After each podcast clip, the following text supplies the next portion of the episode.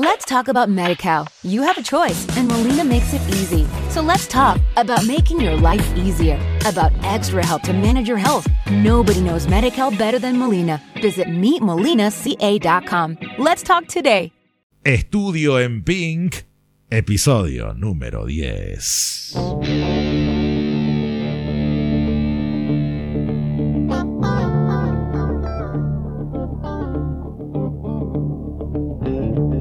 Se necesita de una saga como esta para intentar descifrar, analizar y explicar el sonido de los legendarios Pink Floyd.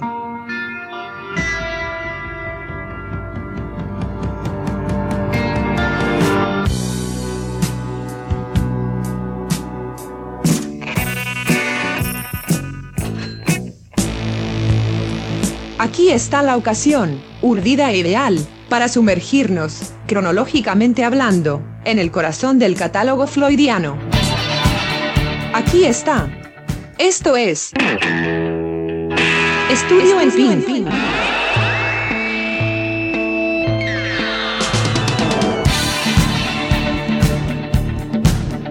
Con la producción, edición y voz de Javiernes.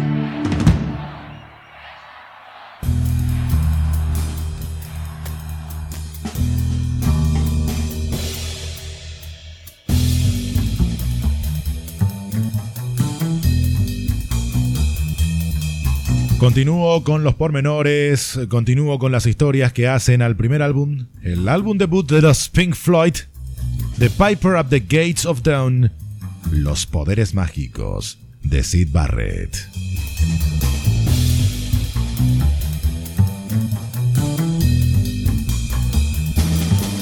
El viento en los sauces.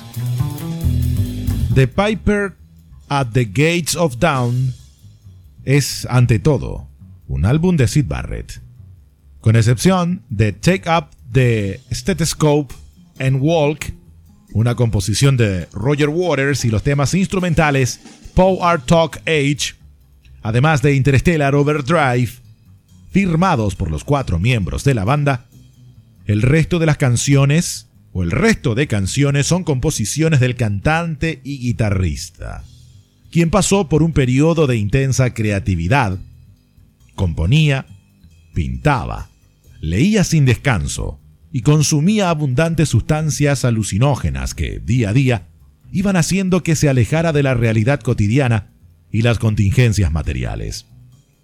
Las composiciones de Barrett, reunidas en este primer opus de Pink Floyd, este primer álbum, no son una evasión sino más bien una evocación, sin duda, sin duda, idealizada, de su infancia, de aquellos años de paz y tranquilidad que precedieron a la muerte de su padre. Al mismo tiempo, nos llevan a cruzar el espejo y a descubrir un mundo nuevo.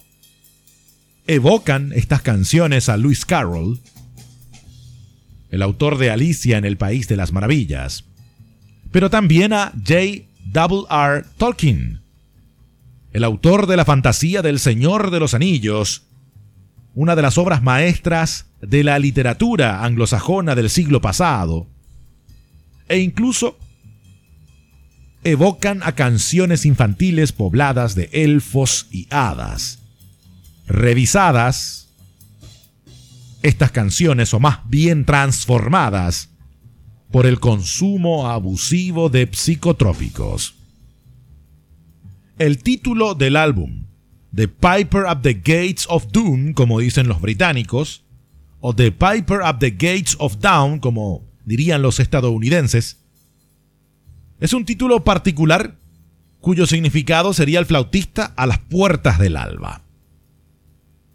Un título evocador. El flautista a las puertas del alba. Y es un título homónimo del capítulo séptimo de El viento de los sauces. Muy interesante esto. The Wind in the Willows. Bueno, esta obra, The Wind in the Willows, es una obra maestra de la literatura infantil escrita por Kenneth Graham y publicada en 1908.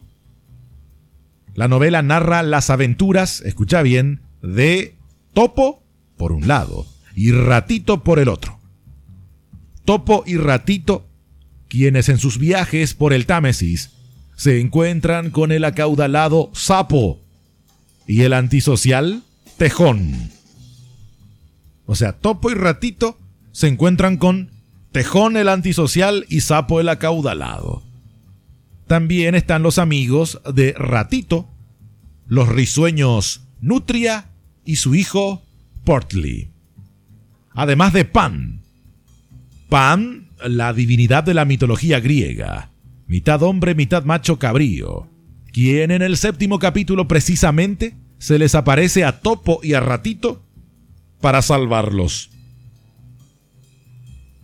En aquel momento, ambos animalitos se arrodillaron e inclinaron la cabeza en señal de gratitud. De repente, el magnífico disco dorado del sol apareció por el horizonte, y sus primeros rayos, asomando por el prado, los deslumbraron. Cuando recuperaron la vista, la imagen había desaparecido, y en el aire sonaban campanillas de relojes de cuco, relojes de cuco que daban la bienvenida al nuevo día.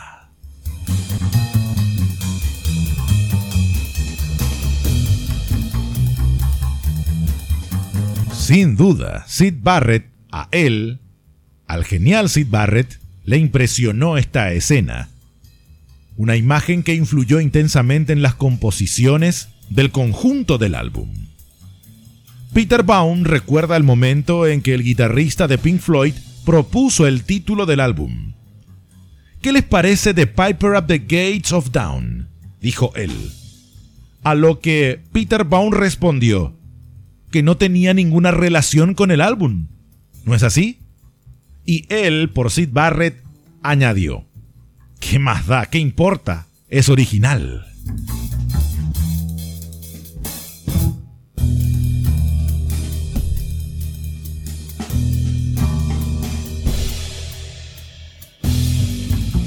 Otra posible referencia es la leyenda alemana transcrita por los hermanos Grimm, el flautista de Hamlin, un héroe y músico de la Edad Media que logra ahuyentar a las ratas del pequeño pueblo de Hamlin, y después de ser traicionado por sus ingratos habitantes, se venga llevándose a sus hijos hasta una cueva con resultados fatales.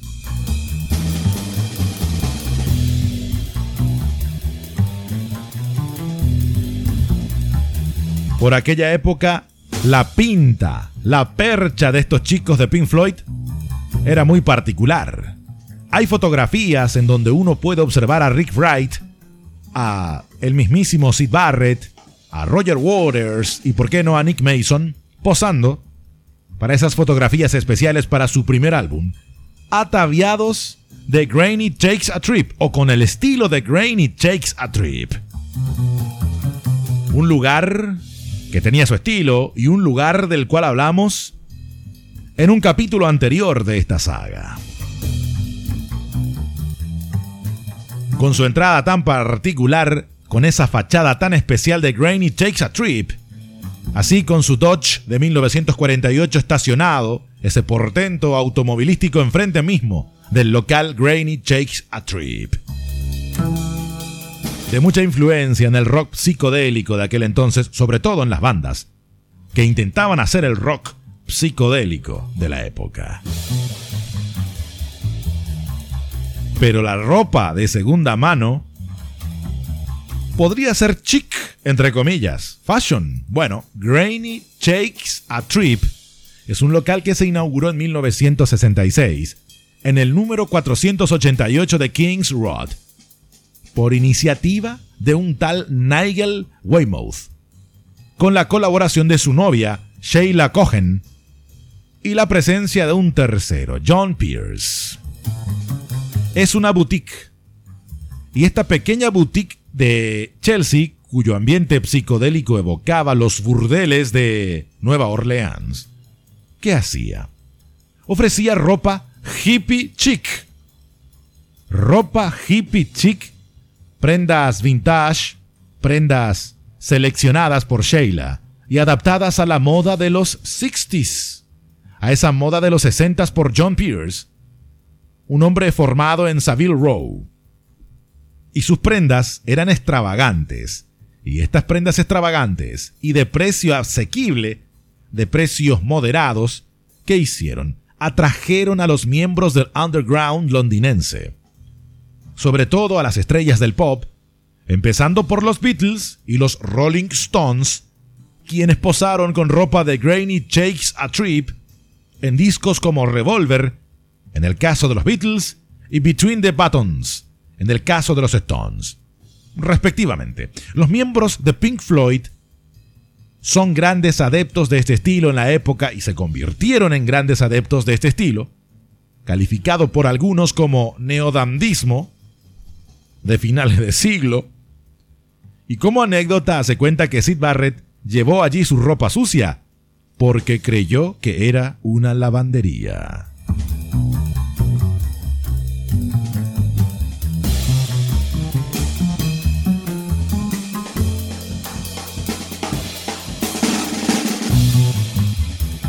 Y el anecdotario nos lleva lentamente a la propuesta que aparece a continuación como el tercer surco del disco The Piper at the Gates of Town, como dirían los estadounidenses. La composición de Sid Barrett que alcanzó la duración de 3 minutos con 9 segundos. Matilda Mother.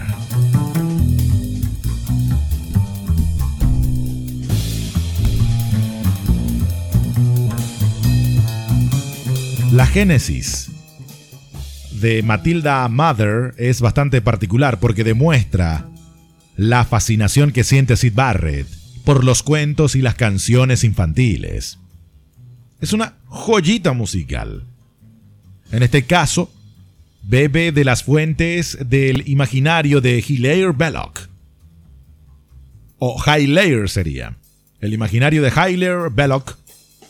O Hilaire Belloc si quieres la pronunciación correcta, aquel escritor anglo-francés. Escritor reconocido sobre todo por sus Cautionary Tales for Children o, si quieres, cuentos con moraleja.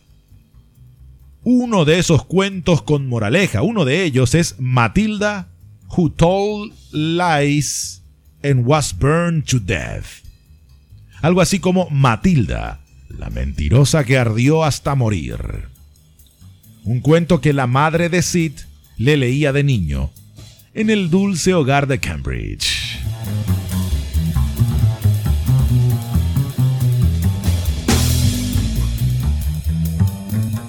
A Sid Barrett le fascinaba tanto la fábula de Belloc que en la primera versión de la canción tomó prestadas frases enteras del cuento, sobre todo en el estribillo and finding she was left alone, when tiptoe to the telephone, and summoned the immediate aid of London's Noble Fire Brigade. Que traduciendo sería cuando se dio cuenta de que estaba sola, se acercó de puntillas al teléfono y llamó a urgencias de la Brigada de Bomberos de Londres. Bueno, estas frases pueden escucharse en la primera grabación de la canción. Y la primera grabación de esta canción se realizó el 21 de febrero de 1967. En aquel momento, Barrett, Waters, Wright y Mason no sospecharon ni por un segundo que pudieran acarrearles problemas estas frases. No obstante, de forma inesperada, cuando Andrew King pidió a los propietarios de los derechos de Hilaire Belloc la autorización para utilizar los versos de la obra Matilda, recibió una negativa por respuesta. Andrew King lo explica de este modo. Abro comillas. El pentámetro yámbico de Belloc quedaba perfecto con el ritmo de la canción pero los propietarios de los derechos no estuvieron de acuerdo y Sid tuvo que sustituir los versos. Cierro comillas. En realidad, Sid Barrett reescribió una nueva historia, un texto absolutamente poético, memorable, que nos sumerge en el corazón de las leyendas europeas. Sí, J. R. Tolkien, una vez más, el creador de todo el universo de la Tierra Media, del Señor de los Anillos, y al mismo tiempo, ¿qué hace? Evoca la infancia del compositor. Un rey, un águila roja de ojos plateados y miles de jinetes desconocidos. El último verso de la última estrofa no deja lugar a dudas. Los cuentos de hadas me llevaron a planear sobre las nubes que flotaban a la luz del sol.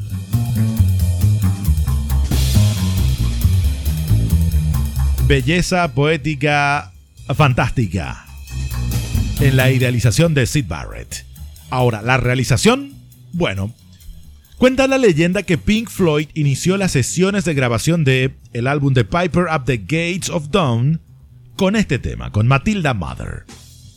Aquel martes 21 de febrero, día de su primera sesión en Abbey Road, que dio lugar a tantas otras, fue el principio de una gran aventura. El estudio se reservó para las 23 horas, un horario poco habitual para el equipo técnico. Michael Sherry, por aquel entonces asistente de los ingenieros de sonido, explica. Recuerdo esta sesión porque las condiciones fueron muy peculiares. En cuanto a Peter Bone, el primer ingeniero de sonido, recuerda perfectamente su primer contacto con la banda. Abro comillas. Llegué al estudio 3, donde estaban ellos. Abrí las puertas, escuché la música y pensé, joder, madre mía, jamás había escuchado algo semejante y tenía que grabarles yo. Cierro comillas.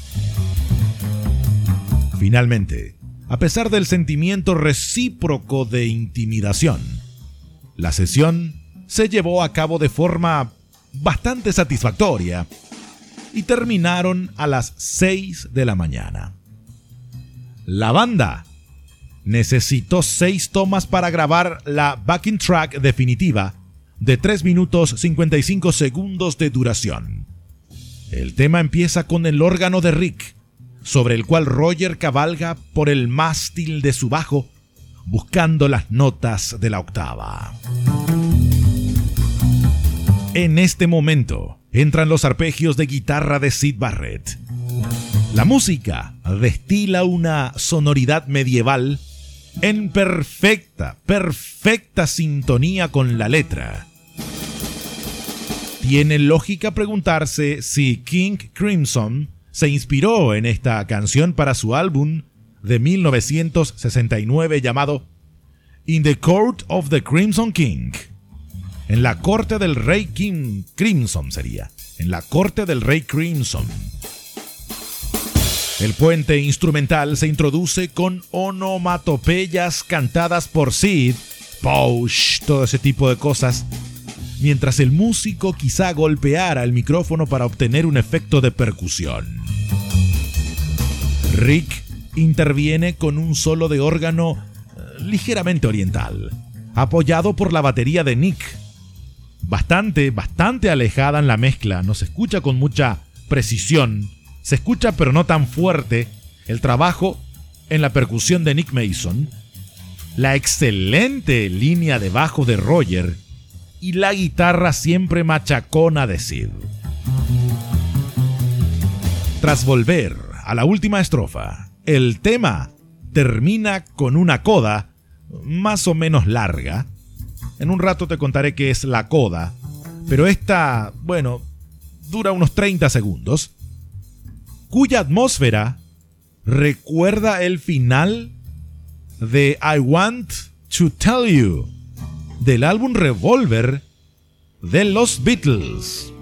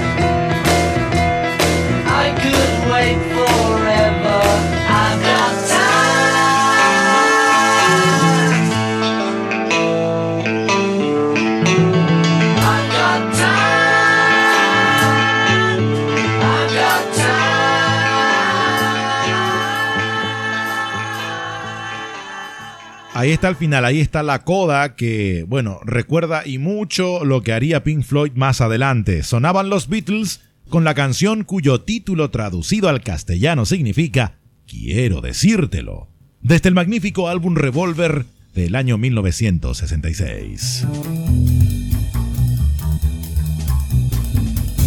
Claro, señores, el grupo más trascendente de la historia del rock es el grupo The Beatles.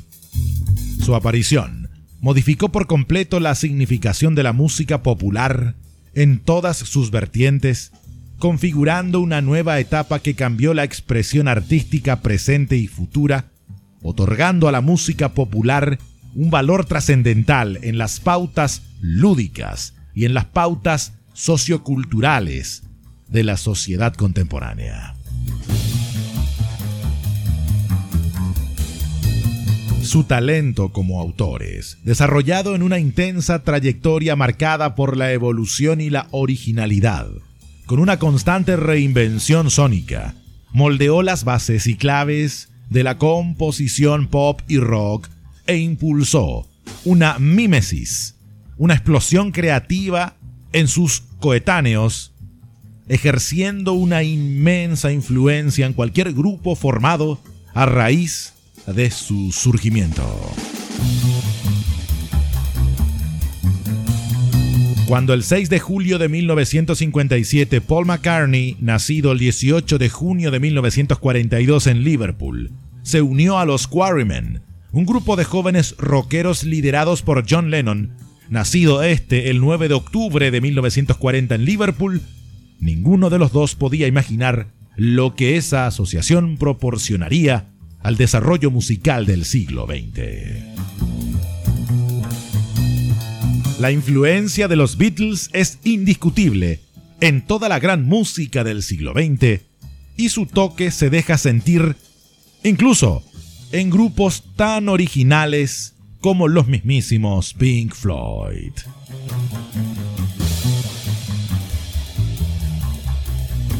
¿Qué es la coda? Este término es italiano y es un término que se aplica al pasaje que concluye un tema, la parte final, y su duración varía según el tema. La coda del tema de la canción I Want to Tell You de 1966 de los Beatles es bastante evocativa y relacionada a la misma con la coda de esta canción de la cual te estoy hablando. En esta canción que estoy describiendo de los Pink Floyd ocurren cosas interesantes para el escuchante. El compás, sí, el compás cambia de 4x4 a 3x4 y Rick interviene con un segundo solo de órgano, mientras Roger delira con su Rickenbacker. Rick comparte la voz principal con Sid y se encarga de ella al menos en las dos primeras estrofas y los estribillos. Por su parte, Sid Barrett la interpreta en el puente y en la última estrofa. La voz principal compartida resulta excesiva e inexplicable en una canción de apenas tres minutos.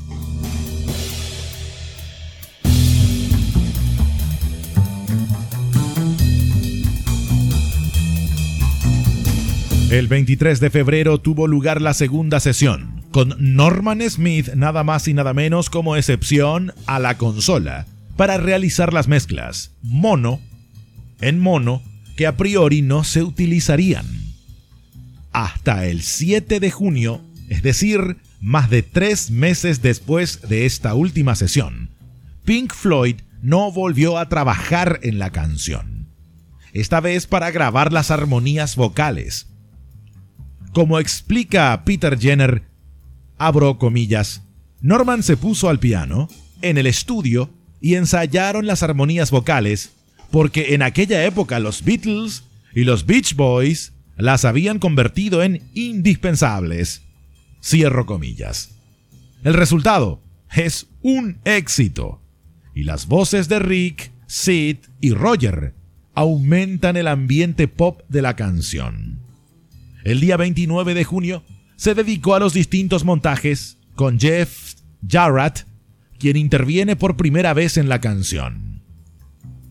Cabe reconocer que el empalme del minuto 1 con 58 segundos, realizado sin duda para reducir la canción, no se llevó a cabo con habilidad ni precisión. Es un empalme chapucero, escucha, ahí va.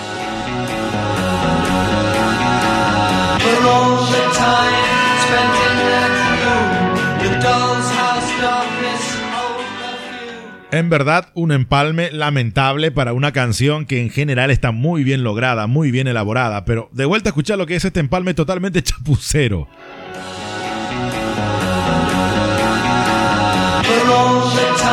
Ahí está.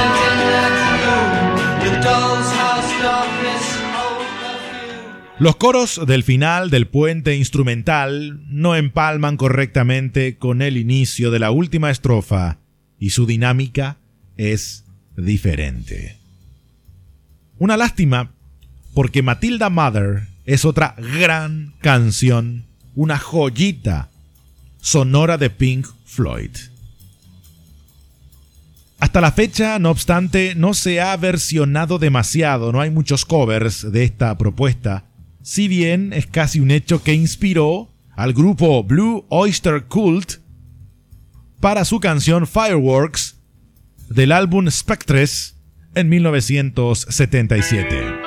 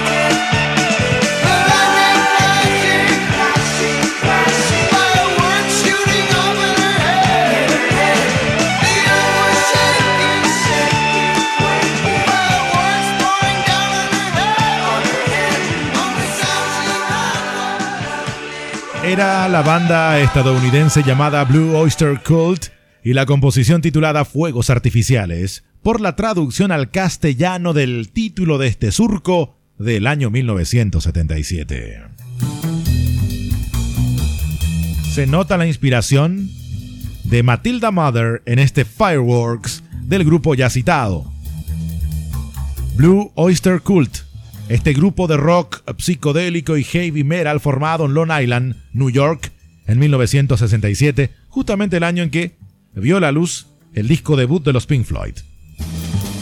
Las canciones más conocidas del grupo son el sencillo Don't Fear the Rapper del álbum Agents of Fortune, publicado en 1976, Godzilla del álbum Spectres, publicado en 1977, y también la canción Burning for You del álbum Fire of Unknown Origin, publicado en 1981. El embrión de Blue Oyster Cult se remonta a 1967, cuando un grupo de jóvenes músicos neoyorquinos forman el grupo psicodélico Chaos, nombre que más tarde cambiaría a Soft White Underbelly. Sí, tal cual, Soft White Underbelly, algo así como bajo vientre blanco y blando. Frase acuñada durante la Segunda Guerra Mundial por Winston Churchill para referirse a Italia. El nombre fue propuesto por el letrista y periodista musical Sandy Pearlman, colaborador de la banda desde su origen y quien a la larga sería su manager y productor histórico.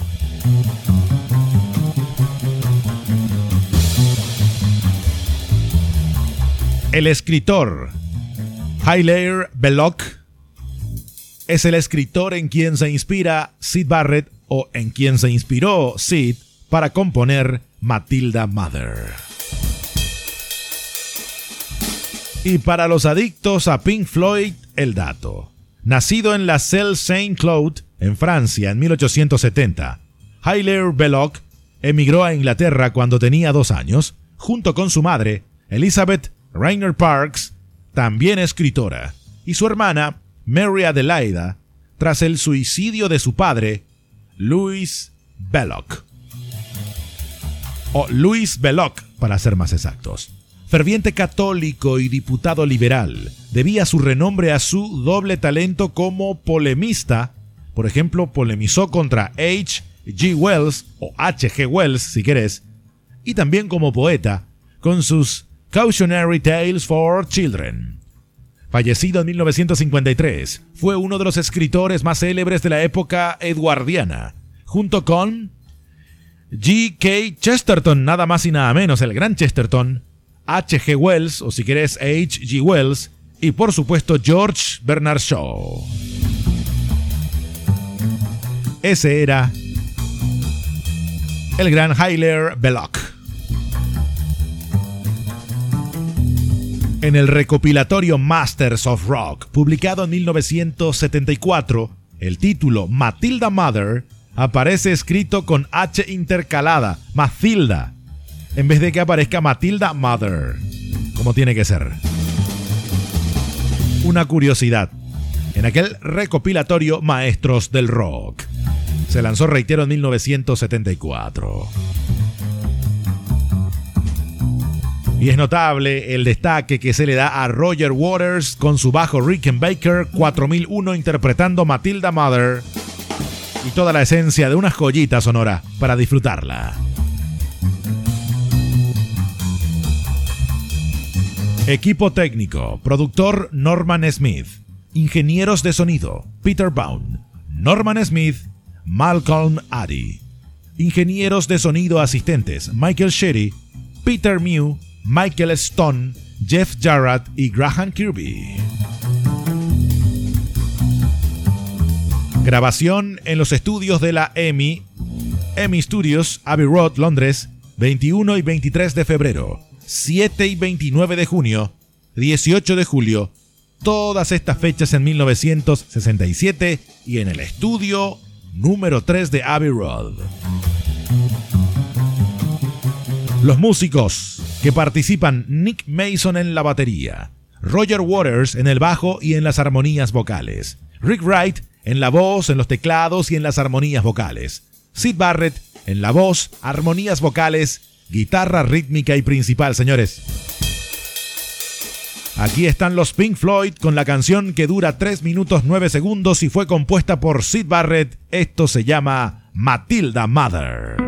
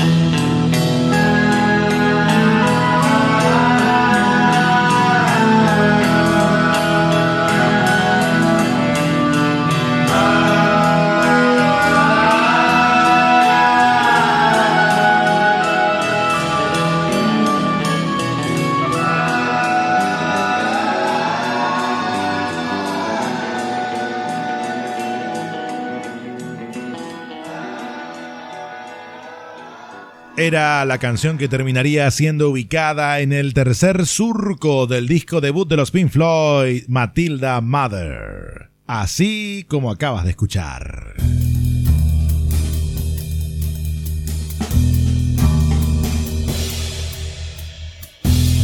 Así como acabas de escuchar, así de creativa era la banda con Sid Barrett a la cabeza. Y más historias de este célebre álbum debut las iremos contando en los próximos episodios de esta saga, porque hasta aquí el capítulo número 10 de este nuestro estudio en Pink.